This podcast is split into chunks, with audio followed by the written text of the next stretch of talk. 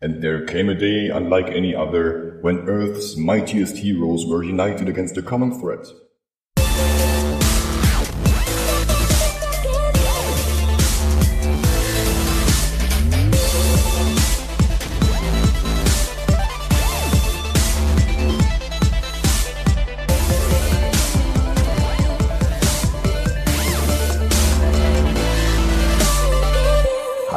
Willkommen und herzlichen Glückwunsch zum ersten Geburtstag von Movie Gelantes. Yay. Hi. Ich bin ja schon ein bisschen stolz, dass wir zwei es als absolute Laien geschafft haben, einen mittlerweile meistens annähernd professionell klingenden Podcast auf die Beine zu stellen und ein ganzes Jahr lang wie ein Uhrwerk jeden Montag eine Folge rauszuhauen. Und hier und da sogar noch eine Bonusfolge. Genau. Und das trotz häufiger technischer Probleme und Kleinigkeiten wie einer globalen Pandemie, die uns davon abgehalten hat, weiter im selben Raum aufzunehmen. Was ich gar nicht so schlimm finde tatsächlich, weil, äh, na egal. Ja, jetzt hat sich's eingespielt, jetzt funktioniert's, das stimmt. Ja, es ist, es ist halt ganz angenehm, weil selbst mit einem, mit einem Supermikrofon von einem von uns beiden wäre die Qualität wahrscheinlich nicht so gut, wenn wir beide durch das gleiche sprechen. Ja. Naja, ich hatte damals vor einem Jahr etwas blauäugig gedacht, wir gucken einen Film, reden eine Stunde drüber, laden die Diskussion dann hoch, aber ich habe echt unterschätzt, wie viel Zeit für die Recherche, für das Schreiben beim Gucken und natürlich für das Schneiden jede Woche drauf geht. Oh ja. Und zunächst einmal vielen Dank, Dennis, dass du es bis hierhin mit mir ausgehalten hast. Ja, andersrum trifft's wohl eher. ich meine, äh, ich habe jetzt in äh, zwei anderen Podcasts mitgewirkt bei jeweils einer Folge. Und es ist schon ein Unterschied, ob man äh, einfach nur drauf losredet oder ob man wie jetzt bei uns einem Skript nachgeht. Ja, aber ohne geht's nicht. Ja, ohne geht's bei dem, was wir machen, auf gar keinen Fall. Aber es, es funktioniert ja. Ich meine, Micha redet ein bisschen mehr als ich, was mehr daran liegt, dass er zu vielen Sachen, vor allem was gerade äh, amerikanische Comics angeht, mehr Hintergrundwissen hat als ich. Und zum anderen liegt es daran, dass Micha sich ein bisschen mehr Mühe gibt, ein Skript zu schreiben. Was es, es liegt mir einfach nicht. Ich bin eher so der freie Redner, aber es klappt ja trotzdem. Das ist ja auch so ein bisschen dieses Zusammenspiel aus deiner und meiner Methode. Genau. So. Zur Feier des Tages belohnen wir zwei uns jetzt aber mal mit einem Film, auf den wir uns ein Jahr lang gefreut hatten. Und auf den wir in den vergangenen zwölf Monaten auch schon mit diversen Episoden gezielt hingearbeitet haben.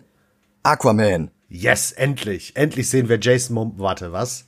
Nein, natürlich die Avengers. Auch bekannt als Marvels The Avengers oder Avengers Assemble, Oh. weil in manchen Ländern das Trademark für The Avengers schon von mit Schirm, Charme und Melone reserviert war. Das ist die Agentenserie mit John Steed, die schon in der dritten Staffel lief, als Lee und Kirby 1963 Marvels erfolgreichstes Superheldenteam erfanden. Oder für die, die die Comics auf Deutsch gelesen haben in den 90ern, die Rächer. Genau. Wie dieses Team entstand, das hatte ich schon mal in Folge 27 erzählt. Weil die Folge jetzt aber ein halbes Jahr her ist und trotzdem die wenigsten Abrufe all unserer Episoden überhaupt hat, hier jetzt nochmal kurz und knackig. Stan Lee wollte zusammen mit Bill Everett, dem Erfinder von Namor, Marvels ältestem Superhelden, eine neue Serie erschaffen, und zwar Daredevil. Damals mussten Verlage in den Druckereien so eine Auflage Wochen im Voraus buchen und den Vertrieb klären, damit die fertigen Hefte dann auch in den Läden landen. Everett war dann aber zu langsam für die Deadline und Stan wollte nichts davon verfallen lassen. Also ließ er sich von den Leserbriefen inspirieren, die die ständigen Crossover zwischen Marvels Helden lobten und ein Team analog zur Justice League der Konkurrenz forderten. Stan schnappte sich seinen schnellsten und verlässlichsten Zeichner, Jack Kirby, und ließ den ein paar der schon etablierten Figuren zusammenführen. Kirby zeichnete quasi übers Wochenende den einfachen Klischeeplot, Helden prallen aufeinander, kämpfen gegeneinander, merken dann, dass jemand anderes, in diesem Fall Loki, der Übeltäter war und verbünden sich gegen den. Das machte er aber so dynamisch und voller verrückter Ideen wie ein Hulk, der sich als Roboter tarnt, der sich als Clown verkleidet hat. Was? Ja. so dass die Avengers der nächste große Marvel-Erfolg wurden, der direkt als feste Serie fortgeführt wurde. Heft 2 schrieb den Hulk wieder raus, weil der dann doch kein so guter Teamplayer war. Heft 4 brachte Ersatz, weil Stan und Captain America Erfinder Jack Kirby beschlossen, dass Steve Rogers 1945 in Neufundland auf Eis gelegt wurde und die Captain America Comics, die danach erschienen, von anderen Typen im Kostüm handelten, die alle nur glaubten, sie wären jeweils der echte Steve. Natürlich. Das ist ja, Ja. auch so ein bisschen der Irrtum, der bei vielen im Kopf herrscht. Die denken, und nicht zuletzt wegen des MCUs, äh, die dann denken, Captain America wäre wirklich der, einer der ersten äh, Mitglieder der Avengers gewesen. Aber es ist ja tatsächlich nicht so. Und das finde ich immer wieder erstaunlich. Ja, das Ding ist, er wurde dann aufgetaut, war dank Supersoldatenserum immer noch quick lebendig, trat dann dem Team bei, wurde allerdings auch seitdem offiziell als letztes Gründungsmitglied geführt. Ihr müsst dran denken, er wurde schon mal aufgetaut, das heißt, man darf ihn nicht nochmal einfrieren, weil sonst ist die Kühlkette unterbrochen. Du wirst lachen, der ist seitdem bestimmt noch zwei oder dreimal ins Eis gegangen. Ich weiß, nicht zuletzt vor ein paar Jahren, als er in der Zukunft landet, ne? Oh ja. Spätere Hefte änderten dann immer wieder die Zusammensetzung der Truppe, zu der bald auch Hawkeye, Quicksilver, Scarlet Witch, Black Widow, Black Panther, Vision und mehr gehörten. Mittlerweile gibt es kaum noch eine Marvel-Figur, die nicht mal eine Zeit lang mit den Rächern herumrannte. Spider-Man, sowohl Peter als auch Miles. Wolverine, Sabertooth, Rogue, Doctor Strange, Miss Marvel, alle Fantastic Four, wenn auch nie alle vier zur selben Zeit. General Thunderbolt Ross, Blade, Deadpool, Mantis, Yondu, Nico von den Runaways, Gwenpool, der Punisher, Conan der Barbar. Thanos. Wo war der denn Mitglied der Avengers? Ähm, ich habe es jetzt leider nicht hier, aber es gibt wohl eine oder zwei Storylines, wo er äh, Mitglied der Avengers wird. Zwar mehr, um sie ein bisschen von innen zu zerstören, weil in einem äh, Comic davon übernimmt er den Mantel von Captain America. Fragt nicht, ist so. What? ja, es ist so. Okay, das habe ich verpasst. Müsst ihr einfach mal googeln, äh, Thanos Captain America, vielleicht findet ihr da was. Okay. Nee, es hilft halt aber halt auch, dass die Avengers irgendwann mehrere Serien mit mehreren offiziellen Avengers-Teams hatten. Sodass du dann irgendwann so ein Crossover hattest, wo dann die drei Avengers-Teams aufeinander geprallt sind. Ja, dann gibt's ja noch die South, äh, die, doch, die West Side Avengers, ne? West Coast West Avengers. Coast Avengers. Ja. Und es gibt die Young Avengers, es gibt die Savage Avengers, es gibt die Mighty Avengers, es gibt die... Ach, zu viele. Als Marvel nach den Erfolgen der Blade, Spider-Man und X-Men-Filme merkte, dass sie die Filmrechte an allen Gründungsmitgliedern der Avengers entweder noch hatten oder günstig zurückkaufen konnten, weil kein anderes Filmstudio dachte, dass die Geld bringen würden. Tja, dumm gelaufen. Oh ja. Da war der Plan klar. Es sollte eine Handvoll von Einzelfilmen geben, die in einem filmischen Crossover mündeten. Die Verträge mit den Schauspielerinnen und Schauspielern wurden von vornherein so festgelegt, damit die für die Avengers nicht neu verhandelt werden mussten, und man gab sich Mühe, dass die Welt, die in den fünf Filmen der Phase 1 vorgestellt wurde, sich nicht von Film zu Film gegenseitig widersprach. Dann gaben sie Joss Whedon freie Hand, einen Avengers-Film zu drehen, weil John Favreau nach Iron Man 2 nicht mehr wollte und lieber Live-Action-Remakes von Disney-Klassikern drehen wollte. Ah. Und davon abgesehen, dass Whedon mittlerweile berüchtigt ist, die Schauspielerinnen in seinen vorgeblich feministischen Projekten wie Buffy, Dollhouse oder Firefly per Casting Couch zu ermitteln, um dann seiner eigenen Ehefrau einzureden, sie sei paranoid. Davon abgesehen war Whedon ein echt guter Ersatz. Er verstand Popkultur wie wenige andere aus seiner Generation, hatte von Toy Story über Alien 4 bis Disneys Atlantis schon an den unterschiedlichsten Franchises gearbeitet und mit Astonishing X-Men und Runaways auch schon selbst Comics für Marvel verfasst. Und Avengers schrieb Geschichte. Sein durchaus großzügiges Budget von 220 Millionen Dollar spielte er fast komplett schon am ersten Wochenende wieder ein und das alleine in den USA.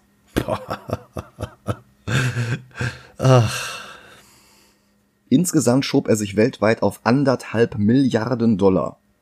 Stand November 2020 ist es damit der acht erfolgreichste Film aller Zeiten und in den Top 7 sind immerhin zwei seiner drei Fortsetzungen, eine davon sogar auf Platz 1, noch vor Avatar und Titanic. Die einzige Fortsetzung, die unter Avengers 1 gelandet ist, ist Age of Ultron und der ist mit seinen auch nicht gerade schäbigen 1,4 Milliarden immerhin auf Platz 11 und damit einen Platz über dem nächsten Marvel-Franchise Black Panther. Ich find's immer witzig, wenn Leute sagen, ja, Age of Ultron ist kein guter Aven äh, kein so guter Avengers-Film. Und er ist trotzdem noch gut. Er ist ziemlich gut. Ja, aber da reden wir drüber, wenn wir Age of Ultron Ja. gucken. Das wird nächstes Jahr passieren. Den ersten gucken wir jetzt. Den kann man auf Disney Plus sogar in 4K streamen. Bei anderen Anbietern kostet er extra. Und jetzt Film ab. Bis gleich.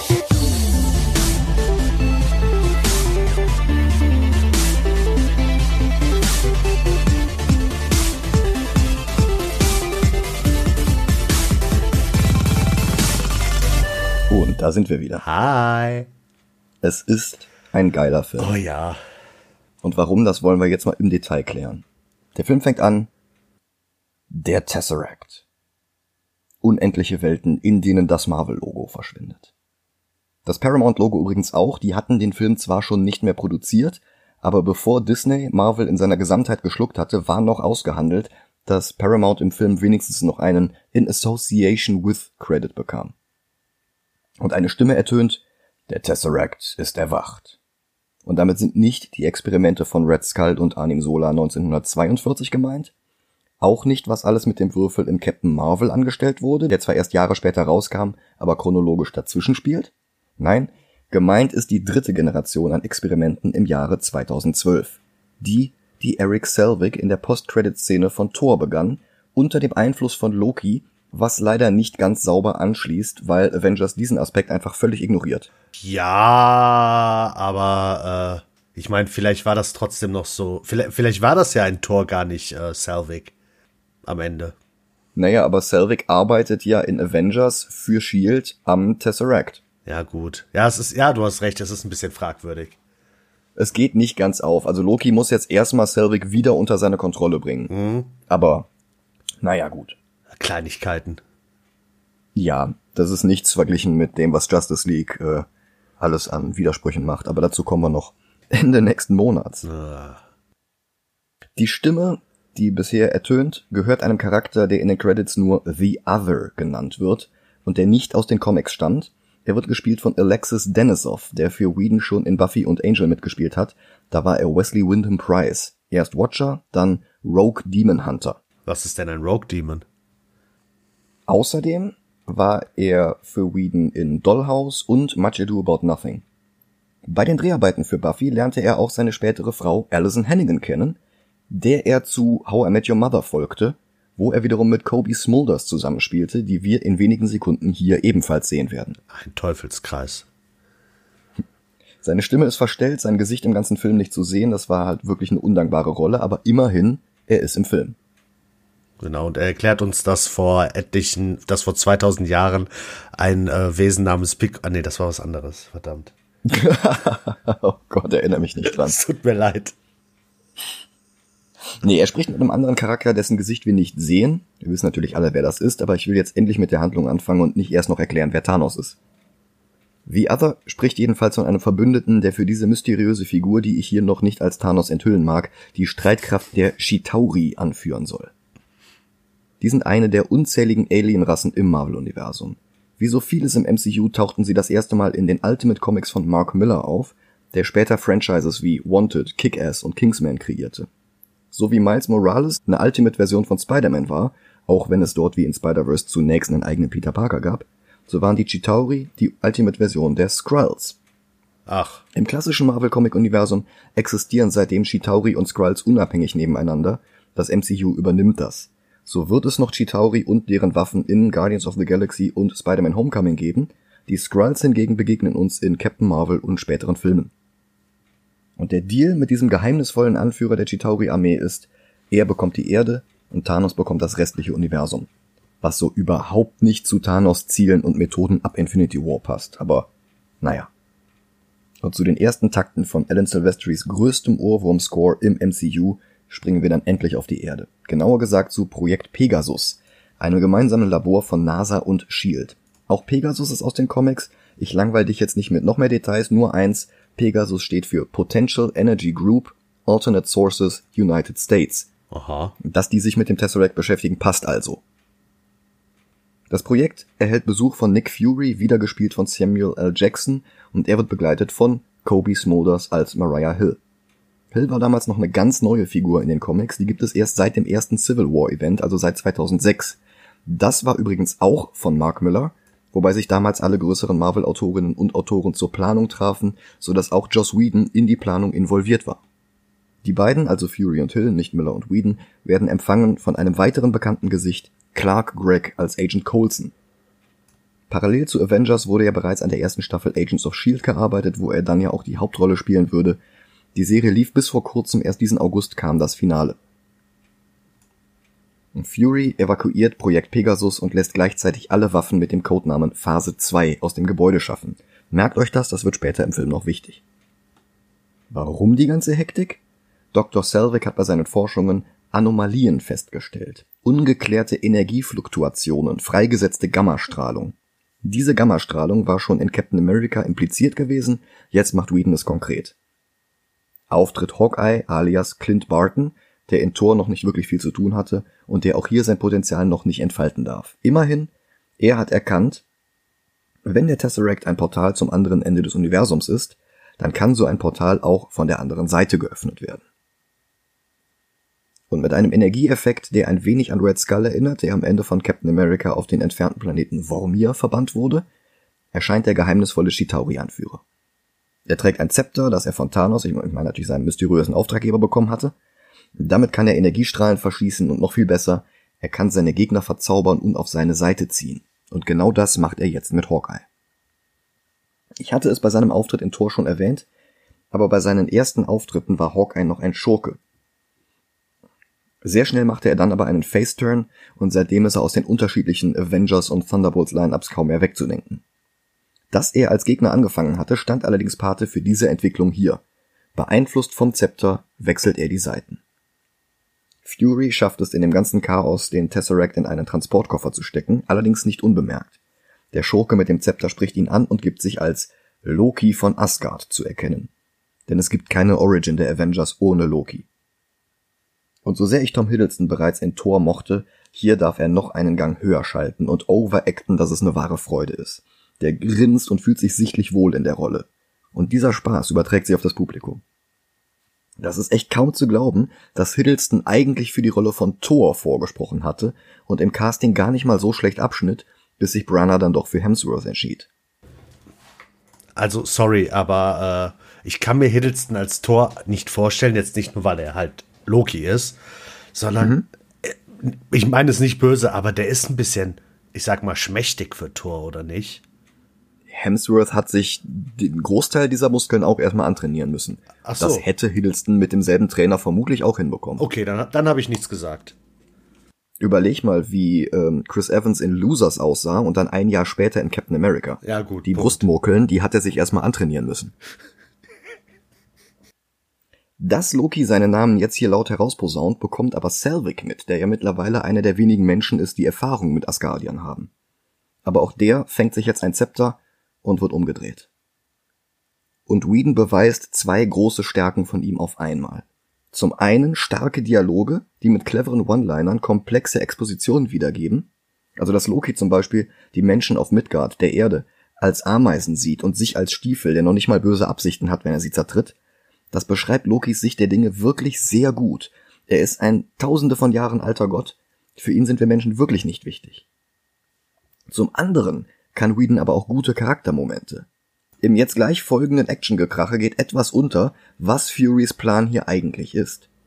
Er will Loki und seine Leute so lange festquatschen, bis die Sicherheitsmaßnahmen des Projekt Pegasus alles unter sich begraben. Auch Loki, auch den Tesseract, sogar Fury selbst. Wir sind gerade mal bei zwei, drei Minuten Laufzeit und Nick Fury ist hier bereit, sein Leben zu geben, um die Welt zu beschützen. Aber Hawkeye ist ein zu guter Agent, er weiß, wie Fury tickt und riecht die Falle. Er schießt auf Nick, Loki schnappt sich den Koffer, es gibt eine Verfolgungsjagd zwischen Team Loki und Hill und das gesamte Pegasus-Gebäude versinkt im Boden. Fury kommt mit dem Helikopter dazu, schießt auf Loki, aber der holt den Hubschrauber vom Himmel. Loki flieht, Coulson fragt Fury, was sie jetzt tun sollen. Who are we going to call? Ghostbusters.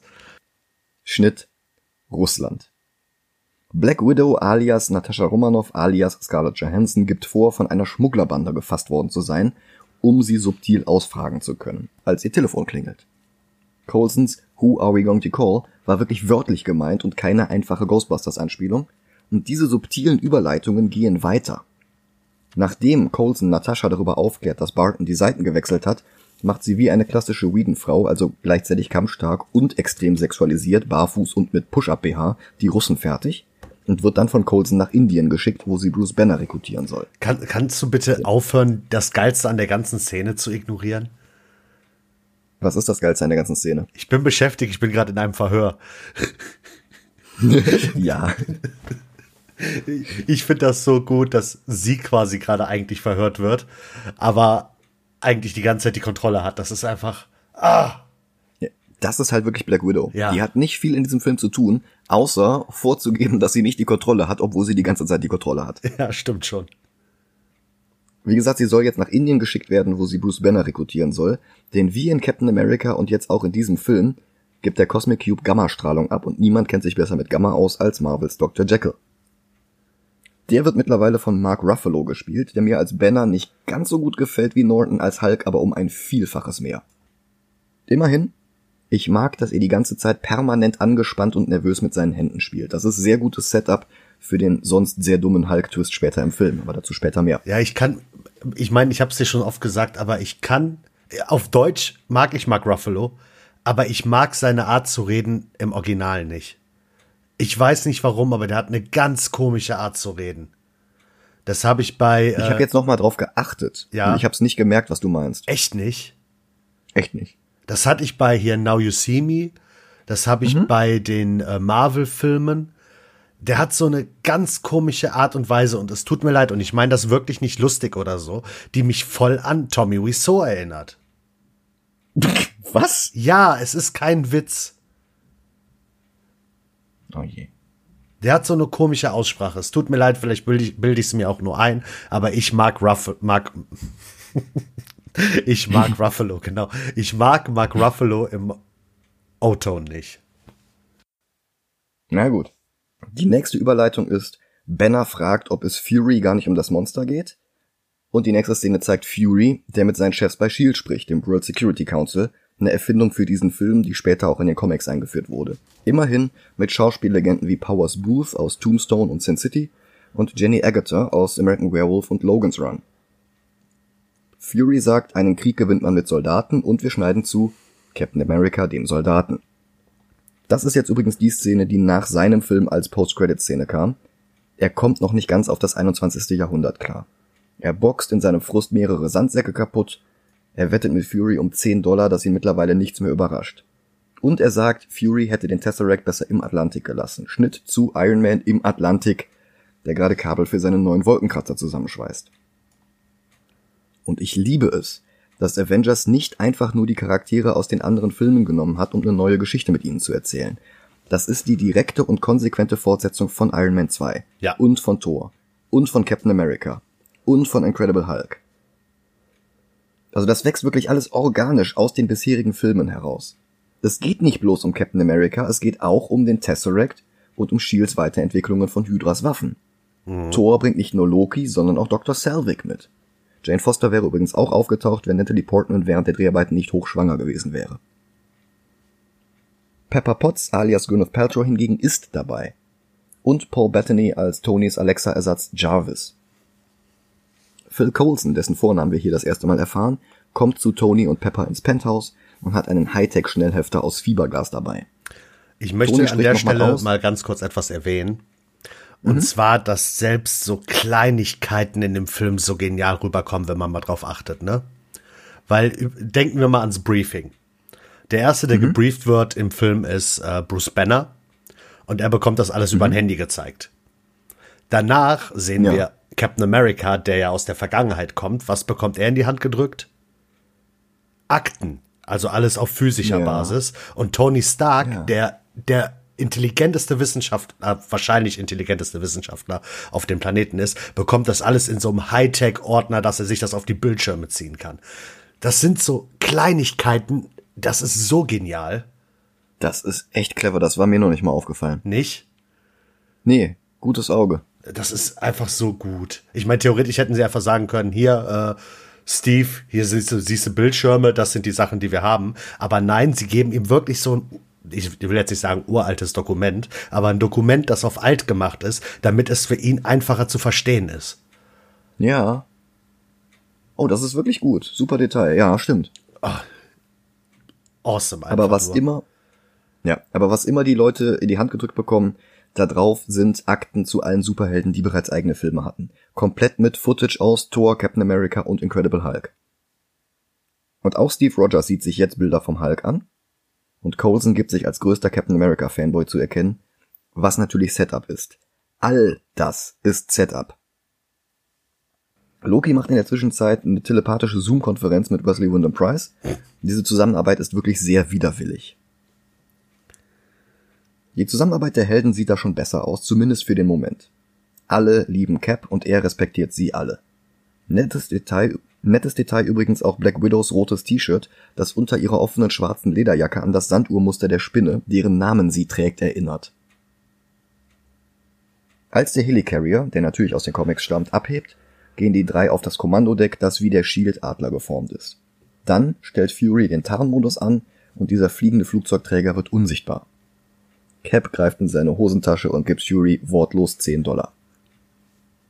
Also wir haben im vergangenen Jahr ja häufiger über Setup und Payoff gesprochen, aber Whedons Dialoge sind für sich schon so gut, dass wir sie als Pointe innerhalb der Unterhaltung registrieren, aber nicht als Setup für spätere Momente. Ja, das mit den 10 Dollar, das hätte in dem Film gar nicht mehr auftauchen müssen, theoretisch. Ja, Aber einfach ja. dieses Wortlose, er greift in seine Tasche, Mhm. holt 10 Dollar raus und gibt sie Fury. Das ist, das, das, das meine ich ja. Wir sehen dieses Payoff nicht kommen, weswegen es viel befriedigender einschlägt als bei Filmen, die vorher etwas zu lange auf die Kam die vorher etwas zu lange die Kamera auf Chekhovs Pistole gerichtet lassen und dann auch noch drauf zuzoomen oder sowas mit dramatischer Musik, damit wir ja sehen, was das ist. Ja. Bei Whedon geht das alles so im Flow unter. Es ist für sich in dem Moment lustig und alleine dadurch, dass es lustig ist, erinnern wir uns später dran. Aber wir werden nicht so mit der Nase in die Pfütze reingedrückt. In Cleveland besucht Loki gerade die Stuttgarter Oper. Und Fury bekommt das mit, bevor er das Gebäude auch nur betreten hat und schickt Cap hin in seinem neuen Kostüm, das Coulson mit designt hat. Wie gesagt, Coulson ist echt der größte Fan. Er fragt sogar Steve, ob der seine Captain America Trading Card signiert. Und das Ganze ist ein Heist. Loki geht es nur um das Auge eines Wachmanns, das er einscannt und die biometrischen Daten kabellos an Hawkeye schickt, der damit einen Safe öffnet. Die Menge ist eingeschüchtert und Loki gefällt das und er verlangt Kneel before Zod. Also Loki. Egal. Die Menge geht geschlossen aufs Knie bis auf einen. Inspiriert von einem Foto von 1936, das vermutlich den Werftarbeiter August Landmesser zeigt, der als einziger in einer Menge aus Hitlergruß zeigenden Querdenkern die Arme verschränkt, steht ein älterer Herr auf und leistet Widerstand. Es wird immer Leute wie Loki geben, und vor ihnen auf die Knie zu gehen, wird immer falsch bleiben. Loki will ihn mit dem Zepter erschießen, aber just in dieser Sekunde kommt Cap in Stuttgart, Ohio an. Als er das letzte Mal in Deutschland war und einer meinte, über allen anderen stehen zu müssen, da war Cap anderer Meinung. Und so wie er Hitler das Bärtchen aus dem Gesicht geboxt hat, liefert er sich jetzt einen Faustkampf mit Loki. Ich muss noch mal eingreifen. Plötz- Ja, Und zwar wieder so eine Kleinigkeit, die in dem Film so awesome ist. Wenn äh, Cap gerade hier den Schuss reflektiert hat, dann geht er so ein bisschen durch die Menge.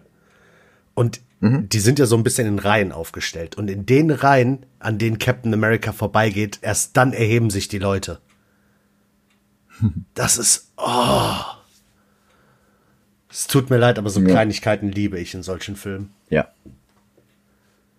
Und plötzlich ertönt ACDCs Shoot to Thrill, Iron Man ist da und Loki ergibt sich. Im Flugzeug wird ihm mulmig, als ein Blitz über den Himmel zuckt. Angst vor Blitzen hat er nicht, aber vor dem, was folgt, wie er sagt. Und was folgt auf Blitze? Donner. Das Wort Donner ist im Deutschen etymologisch verwandt mit dem Namen des Gottes Donar, alias Thor. Das ist ein brillantes Wortspiel und das geht total unter. Warum hat Loki Angst vor Thor? Weil er von Captain America und Iron Man festgenommen werden will, weil er nicht von Thor nach Asgard geschleift werden möchte, weil das gegen seinen Plan ist. Thor schnappt sich aber Loki, springt aus dem Flieger, Black Widow bleibt im Cockpit, Cap und Iron Man springen hinterher. Thor und sein Bruder streiten im bekannten Hochgebirge auf halber Strecke zwischen Stuttgart und New York City.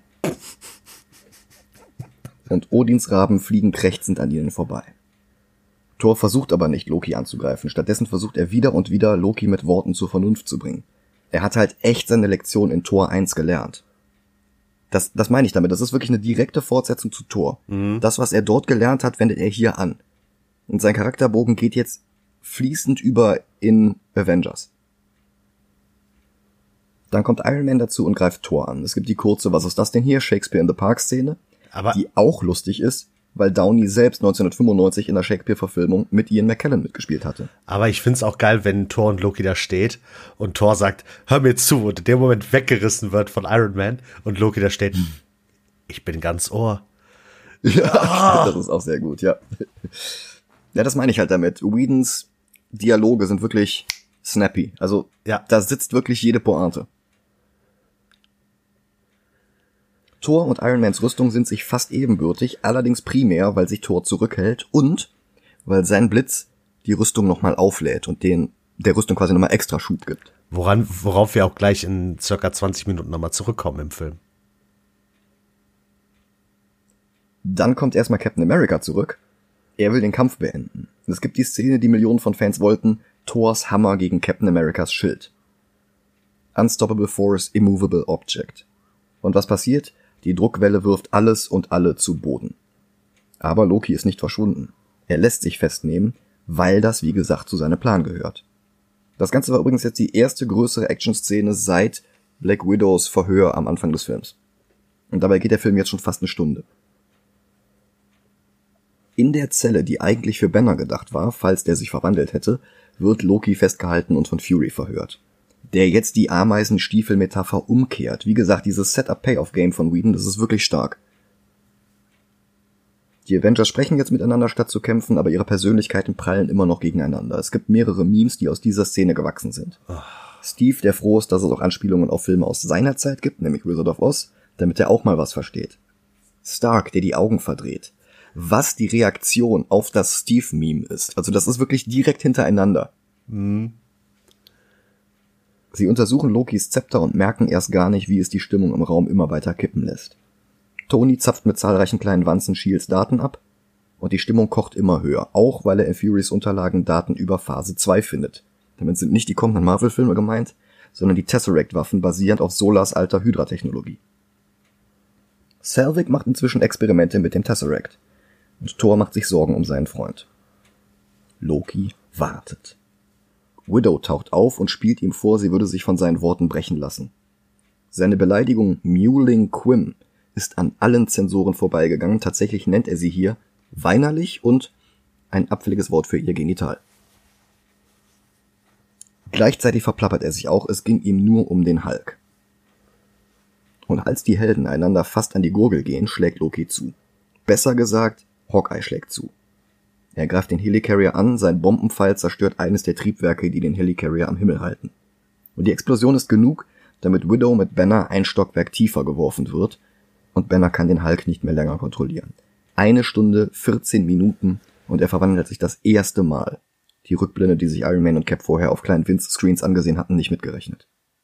Widow kümmert sich nicht um ihr eigenes Leben, sondern bequatscht den sich verwandelnden Banner lange genug, damit sie ein paar unbeteiligte Arbeiter in Sicherheit bringen können.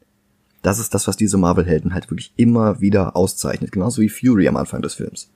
In einem DC-Film vermisse ich sowas noch. Ja, ich mag's auch wieder hier, äh, Cap und Iron Man, dieses, äh, komm, zieh deine Rüstung an, wir gehen über ein paar Runden.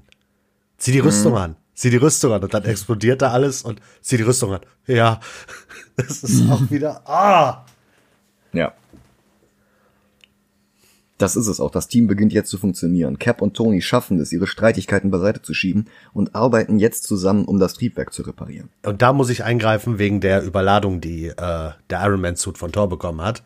Ähm, Man sieht in dem Display, was, also von innen, was Tony hat beim Iron Man Anzug, äh, wenn er von Thor getroffen wird, ist das bei 475 Prozent. Ja. Und danach, wenn man das sieht hier mit dem Trieb, Triebwerk und so, ist das bei 300, ich glaube 25 oder so. Das heißt, der Anzug ist cool. immer noch überladen. Und das krass. sind wieder so kleine Details. Und da könnte ich, glaube ich, eine halbe Stunde drüber reden, was man alles in dem Hut von äh, Iron Man sieht. Das sind Ja. so feine Sachen. Da werde ich auch gleich noch mal eine Sache ansprechen. Okay. Auf dem unteren Stockwerk bricht jetzt der Hulk aus Banner hervor. Und das ist mit Abstand der beste Film-Hulk, den wir bis jetzt zu Gesicht bekommen. Ja. Das ist zu gleichen Teilen Kirby-Design und Ruffalos Gesichtszüge. Wir haben das Uncanny Valley durchquert, sind auf der anderen Seite wieder rausgekommen. Dieser Hulk funktioniert.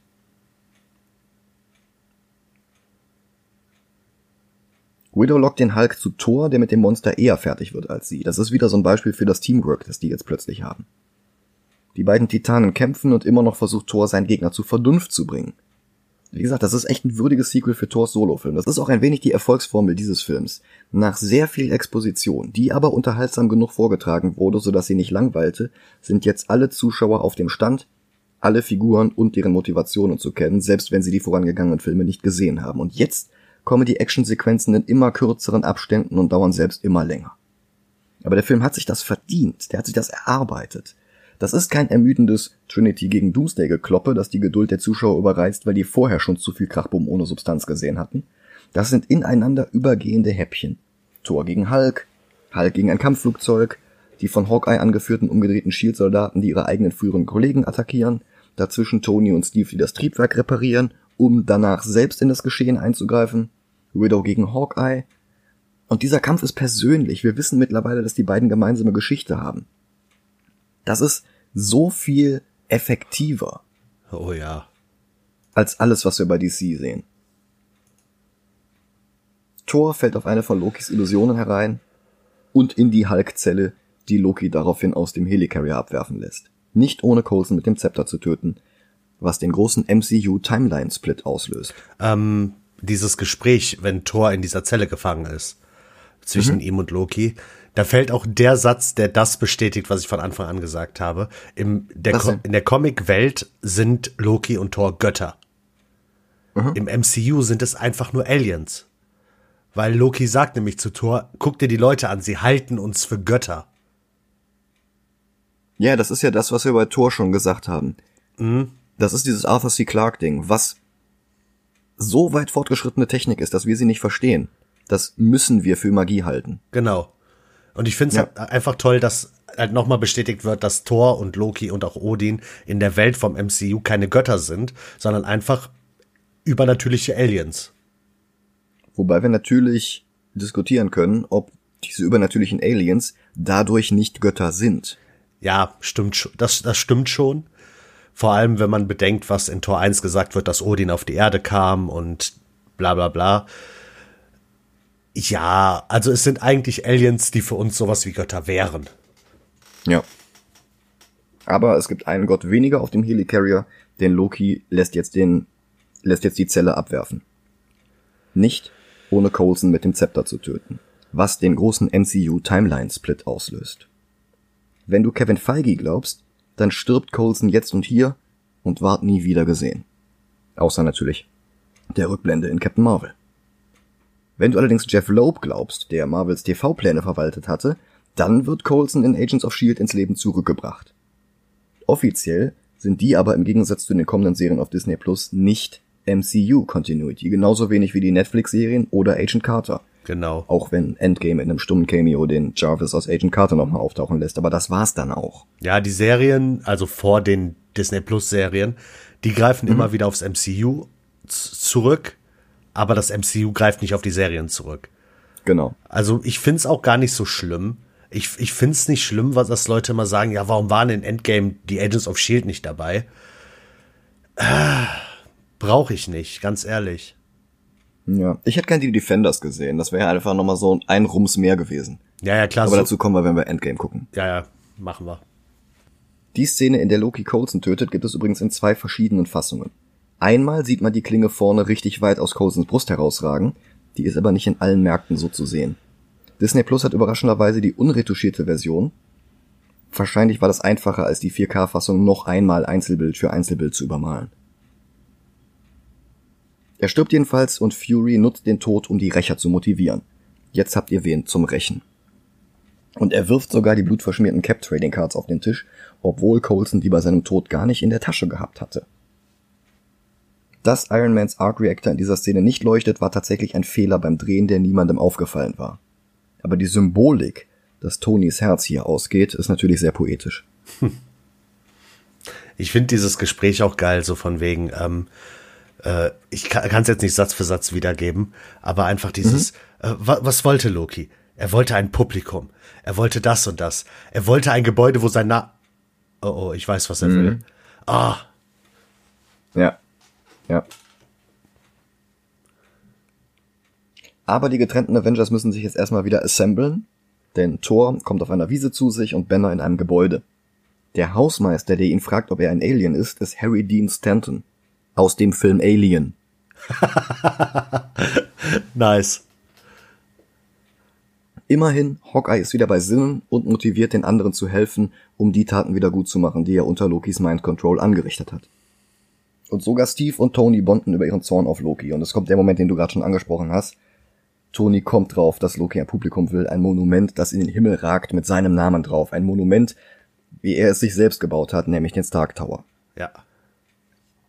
Und der Track aus Alan Silvestris Score, als die Avengers jetzt langsam zu ihren Waffen greifen, könnte genauso gut Hell Yeah heißen.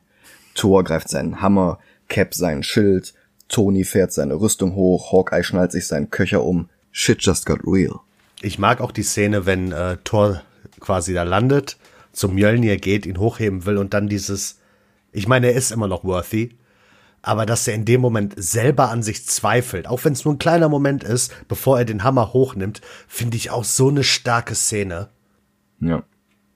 Und nach und nach trudeln alle in New York ein. Wo Selvig auf dem Dach des Stark Towers mit dem Tesseract ein Portal gepowert hat, das die Chitauri-Armee auf die Erde holt. Es gibt noch eine Unterhaltung zwischen Iron Man und Loki, im Hintergrund ist das Foto von Tony und Pepper zu sehen, das in Iron Man 2 in Monaco geschossen wurde. Whedons Dialogfähigkeiten laufen zwischen zwei eloquenten Bastarden zur Hochform auf. I have an army. We have a Hulk. Das ist so befriedigend. Loki versucht Tony mit seinem Zepter umzudrehen, aber dessen Arc Reactor ist nicht so leicht zu bezaubern wie ein menschliches Herz. Ding. Ding. Das ist Ding. so schön. Loki wirft Tony vom Turm und der ruft seine neueste Rüstung herbei, die auf dem Rücken Jetpacks hat, damit Tony seinen Flug nicht mehr mit den Händen stabilisieren muss, damit er besser gestikulieren kann. Und dann bricht die Hölle los. Lokis Alien-Armee gegen die Avengers. Die gleichermaßen auf die Kacke hauen und die Umstehenden beschützen. So, vorletzter, ein, vorletzter Eingriff Ja. wegen äh, Tonys Hut im Iron Man Anzug. Dieser, Mhm. dieser Wechsel, er hat den Anzug an, das Display ist blau, er guckt nach oben, die Aliens kommen, zack, wechselt zu rot.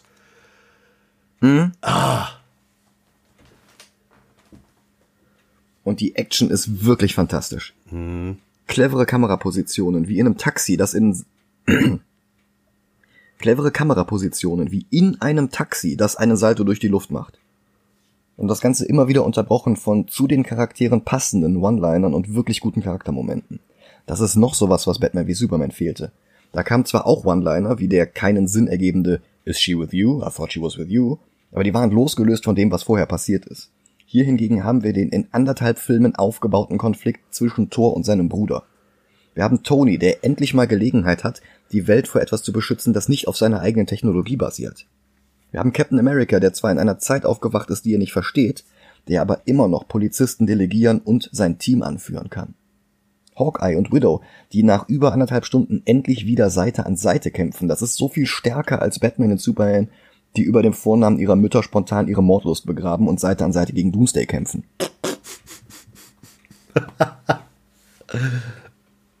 ja, das mit Batman und Superman, das ist halt, oh, die heißen beide Martha, da mache ich jetzt einen Plotpoint draus. Wer eine Mutter hat, Aber- die Martha heißt, kann kein schlechter Mensch sein oder Alien. Ja, aber Avengers verdient sich das halt wirklich. Der, der arbeitet halt wirklich die ganze Zeit darauf hin. Ja. Und dann kommt auch noch Banner an und verrät sein Geheimnis, wie er den Hulk so lange in Schach halten konnte. I'm always angry. Das ist super memeable und sehr befriedigender Moment. Allerdings macht er auch überhaupt gar keinen Sinn. Na, das stimmt schon. War der jetzt wirklich über ein Jahr lang ununterbrochen wütend, auch im Schlaf? Warum war es ausgerechnet Hawkeyes Angriff auf den Helicarrier, der ihn zur Verwandlung gebracht hatte? Äh, Ich glaube, die Verwandlung liegt daran, äh, dass er verletzt wurde. Ja, vielleicht. Aber hätte er, wenn er dauerangry war, nicht auch eigentlich dauerhaft der Hulk sein müsste? Na, ich glaube eher, das ist, das ist sowas, ähm, er war halt die ganze Zeit angespannt und aggressiv, damit, wenn was passiert, es quasi direkt auswiegt mit der Aggressivität, die er eh schon hat. Und dass er nicht so überspannt wird, dass er zum Hulk wird. Ach, dass es quasi keinen Peak gibt, weil das, weil der Level quasi generell schon hoch ist. Ja, genau. Also Ja, so, so verstehe ich das. Ja. Können wir auch eh beiseite wischen, die Szene macht halt wirklich, wirklich Spaß. Ja. Und das Team arbeitet als Team. Oh, Caps Taktik. die, die Kamerafahrt ohne Schnitt. Die ist übrigens der Grund dafür, dass dieser Film ein anderes Format hat als die anderen. Der hier ist nur 16 zu 9. damit du alle im Bild haben kannst, ohne dass Thor oben der Kopf abgeschnitten ist oder dass von irgendwem unten die Füße fehlen. Ach krass. Ja, ich, ich meinte halt die Szene, wenn die, äh, wenn die da kämpfen gegen die Invasion. Und dann erst hast du, ich glaube, Cap. Das schwingt dann ohne Schnitt Ach, weiter. Die Montage, ja. Ja. Ja. Oh. Ich dachte, du meinst diese Kamerafahrt um das Team rum. Nee, nee, ich meine die Montage, wenn sie alle kämpfen. Ja. Ja, und vor allen Dingen, sie kämpfen halt als Team. Du hast Caps Taktik, Thors Blitze, Iron Mans Waffen und Hulk Smash. Oh, das ist es. Das ist nicht nur hirnloses Actiongebratze, das ist Nonstop Action, aber eben auch Payoff. Ja. Payoff, Payoff. Das Hulk, ist so befriedigend, wie die jetzt alle funktionieren. Hulk kommt irgendwie rüber, wenn äh, hier Cap sagt, und Hulk, Smash. Da kommt mir Hulk immer so vor wie so ein kleines Kind in so einem Spielzeugladen. Mhm. Weil. Jetzt darf ich. Ja, jetzt, jetzt darf ich und er lässt ja wirklich die Sau raus. Ja. Weil, Weil es kann. Sonst, wenn er Sachen zerstört hat, war das ja mehr oder weniger immer so Collateral Damage. Und hier ist mhm. es einfach, ich mach jetzt. Ja. Das ist so befriedigend, wie die jetzt alle funktionieren. Wie die alle ihre Arcs beenden oder zumindest ein Kapitel abschließen. Wie gesagt, Hulk, der jetzt smashen darf und kann. Mhm. Cap, der endlich in der Gegenwart angekommen ist. Thor, der den Krieg vermieden hat, solange er konnte, der aber wie Odin wollte, dazu bereit war und der jetzt diesen Krieg ausführt. Das ist so eine Katharsis bei allen Figuren, die sich auf das Publikum überträgt und so eine Genugtuung mit sich bringt. Und auch diese Kombo-Sachen wie äh, Captain America schleudert mit dem Schild Black Widow nach oben, damit sie auf so einem Alien-Taxi landen kann. Dann ja. äh, Thor und Hulk. Hulk rammt so einen komischen Metallsplitter in dieses riesige Alien rein. Thor haut ihn noch weiter rein dann mhm. den, den Schuss von Iron Man gegen das Schild von Captain America, damit er den Schuss nochmal umlenken kann. Ja. Übertroffen wird das nur noch vom Endkampf in Avengers 4, aber dazu kommen wir 2022 oder so. Ja. Das, was Man of Steel mit Perry White versucht, der im Kampf gegen Sword Jenny Olsen aus den Trümmern befreit, das hat nicht funktioniert. Das hat nur Supermans Unfähigkeit und seine Bereitwilligkeit demonstriert, Unschuldige zu Schaden kommen zu lassen. Aber wenn jetzt hier Polizisten oder Feuerwehrleute stumm Caps Anweisungen befolgen und Menschen retten, dann zeigt das genauso, wie sich die Action auf die einfachen Menschen von der Straße auswirkt, aber eben im Zusammenspiel mit den Helden. Nein, nein, Moment. Die Helden wirken dadurch nicht inkompetent, sondern noch kompetenter. Moment. Äh, machen Sie eine Straßensperre bis zur 39. Und warum sollte ich auf Sie hören? Und dann kommt dieser kurze Kampf. Okay, Straßensperre bis zur 39. ja. Das ist so gut. Ja. Einer der Polizisten ist übrigens, und es tut mir leid, wenn ich den Namen nicht richtig ausspreche, Enva Gyokai. Also der Nachname wird G-J-O-K-A-J geschrieben. Okay. Der spielt halt einer der Polizisten, die äh, mit Cap reden, als er sagt, hier machen Sie eine Straßensperre bis zur 39. Und mhm. er spielt bei Agent Carter Daniel so Sousa quasi die Love Interest von Agent Carter. Ach so. Ja, und das ist nochmal so quasi ein Beweis, dass es in zwei unterschiedlichen Universen quasi spielt. Weil es wäre ein bisschen ja. merkwürdig, wenn derselbe Typ, der 2012 lebt, schon in den 40ern gelebt hat. Wobei du natürlich auch diesen Moment in Captain America hast, wo die Schauspielerin von Star-Lords Mutter auftaucht, wo sie sich dann später damit rausgeredet haben mit, ja, ja, nee, die sind einfach nur verwandt miteinander. Ja, ja, klar, stimmt. Oder hier schon. der Schuldirektor bei Spider-Man, der der Enkel von dem Soldaten aus den Holy Commandos ist. Ja. Wahrscheinlich hätten so wir noch irgendwas erfahren, wenn Agent Carter nicht nach zwei Staffeln abgesetzt worden wäre. Ja, mit Sicherheit. Die größte Katharsis kommt jetzt natürlich, als Hulk Loki verprügelt. Der hält das aus, der ist ein Gott, also kann Hulk endlich die Sau rauslassen und einen Gegner außer Gefecht setzen. Aber er ist auch ein Puny-God. Und damit ist der Kampf zu Ende. Ich mag, diesen, noch ein Arc. ich mag den Sound, den Loki macht, wenn er am Boden liegt. Dieses. ja. Und noch ein Arc ist vollendet. Stark, der bereit ist, sich selbst zu opfern, um das Portal zu schließen. Der die Atomrakete, die das World Security Council auf New York abwerfen wollte, um die Chitauri zu besiegen, durch das Portal auf die andere Seite des Universums fliegt um das Portal zu schließen. Und da ist noch mal mein, mein letzter Eingriff in die AI ja. von äh, Iron Man. Und mhm. zwar, wenn äh, ähm, wie heißt er? Nick Fury ihn anruft und quasi sagt, ey, da ist eine Atombombe auf dem Weg zu euch. ähm, zeigt das Display von Iron Man, sobald er die Atombombe scannt, genau den Radius, wie weit man theoretisch evakuieren müsste, damit niemand verletzt wird. Ja. Und dann, wenn man merkt auch, dass Jarvis nicht einfach nur eine AI ist, sondern dass Jarvis auch mitlernt. Weil was sagt Jarvis zu Tony? Äh, soll ich Pepper Potts anrufen? Das ist Ja. so, ne- eine AI, auch mit einem Algorithmus, würde von alleine nicht darauf kommen. Aber da Jarvis mitgelernt hat, dass Pepper das Wichtigste für Tony ist, sagt direkt, soll ich Pepper anrufen? Und ich find's auch schön, wie das hier so ein Echo von Captain America ist. Als Tony durch das Portal fliegt, im Glauben, es nicht zu überleben, da ruft er halt ähm, Pepper an und sieht dann ein Bild von ihr eingeblendet in seinem Display. Genauso wie Captain einen Film zuvor ein Bild von Peggy betrachtet hatte, als er mit ihr gefunkt hatte, Ja. als er Red Skulls Flugzeug ins Eis steuerte. Das ist so elegant. Aber Iron Man überlebt das doch, er hat nämlich Protagonistenunverwundbarkeit, wird vom Hulk wachgebrüllt und will Shawarma. Den dazugehörigen Laden hatten wir kurz zuvor im Hintergrund des Actiongekrache gesehen. Dass Hulk ihn so wach macht, hatte Ruffalo übrigens beim Dreh spontan improvisiert. Da Echt? zahlt sich halt aus, dass er das Motion Capturing direkt bei den Dreharbeiten gemacht hat und nicht vorher oder später in einem Studio völlig ohne andere SchauspielerInnen im Raum. So wie es bei den vorangegangenen Hulk-Filmen gemacht worden war. Das hat er echt improvisiert? Ja, Krass. das stand nicht im Drehbuch. Dieses Brüllen, das war da spontan. nice. So, die Avengers posen zusammen, als Loki aufwacht. Eine Szene, die wir in Avengers Endgame auch nochmal sehen werden. Und es gibt eine kurze Nachrichtenmontage, die die Auswirkungen auf die normale Bevölkerung zeigt, komplett mit Stan Lee Cameo. Wir haben einen kurzen Epilog, der zeigt, dass Thor Loki und den Tesseract zurück nach Asgard bringt. Tony baut den Stark Tower zum Avengers Tower um. Und dass von dem Stark-Schriftzug nur das A übrig geblieben ist. Dieses charakteristische Avengers A mit dem langen linken Balken. Das ist natürlich Fanservice pur. Und Payoff für ein Setup, das vorher auch komplett untergegangen war. Wie so viele Setups in diesem Film. Und die Avengers trennen sich wieder. There came a day, unlike any other. Aber dieser Tag ist jetzt vorbei. Und alle müssen ihre Wunden lecken und irgendwie weitermachen. Die Mid-Credits-Szene führt Thanos ein. 1973 von Jim Starlin erfunden als Verbeugung vor Jack Kirby's New Gods und einem dieser New Gods nachempfunden, nämlich Darkseid? Metron. Ach.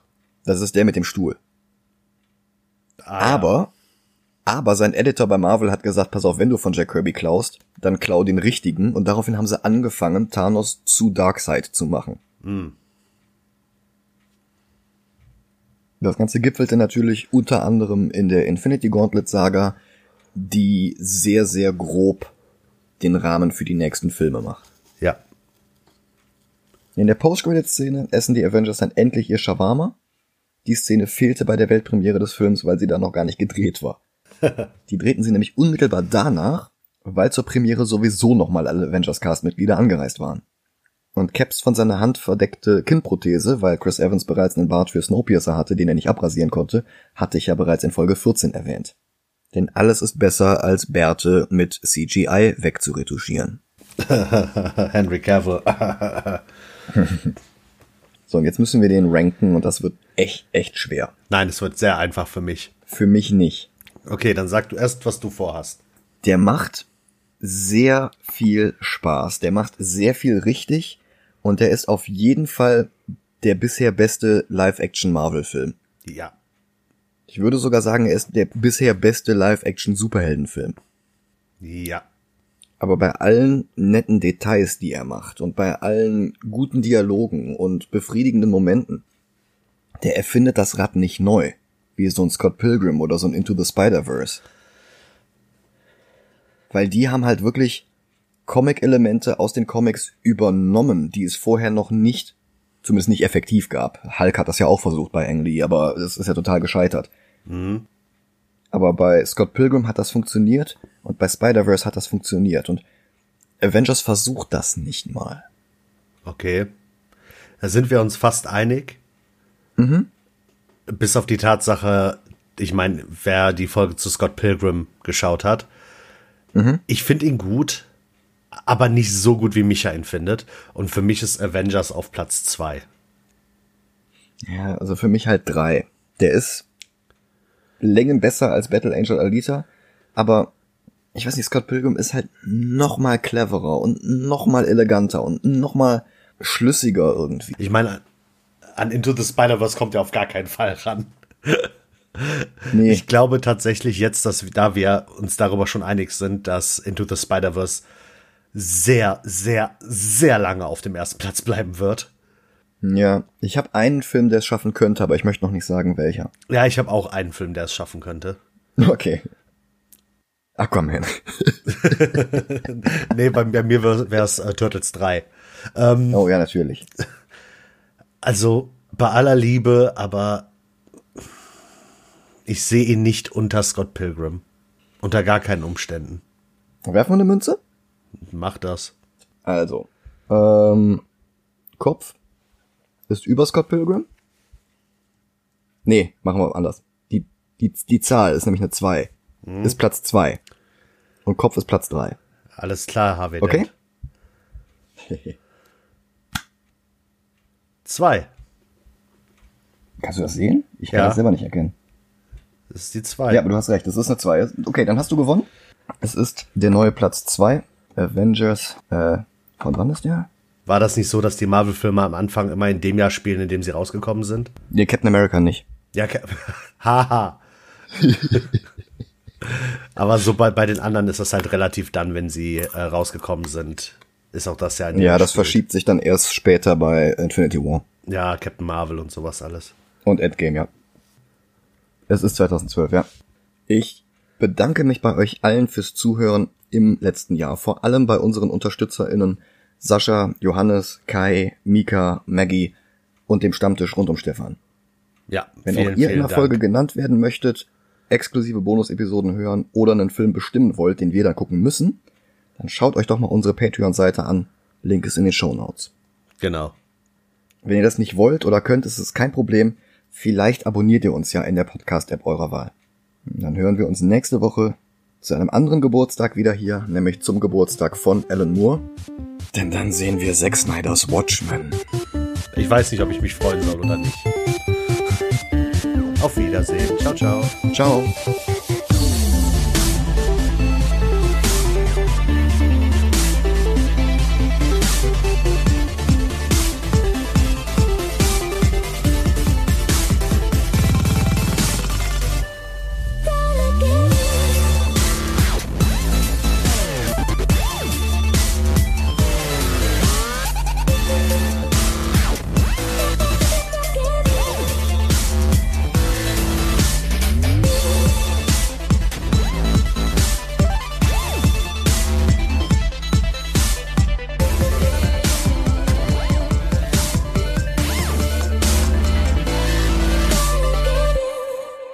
Hallo, willkommen und herzlichen Glückwunsch. Nee, das war ich nochmal.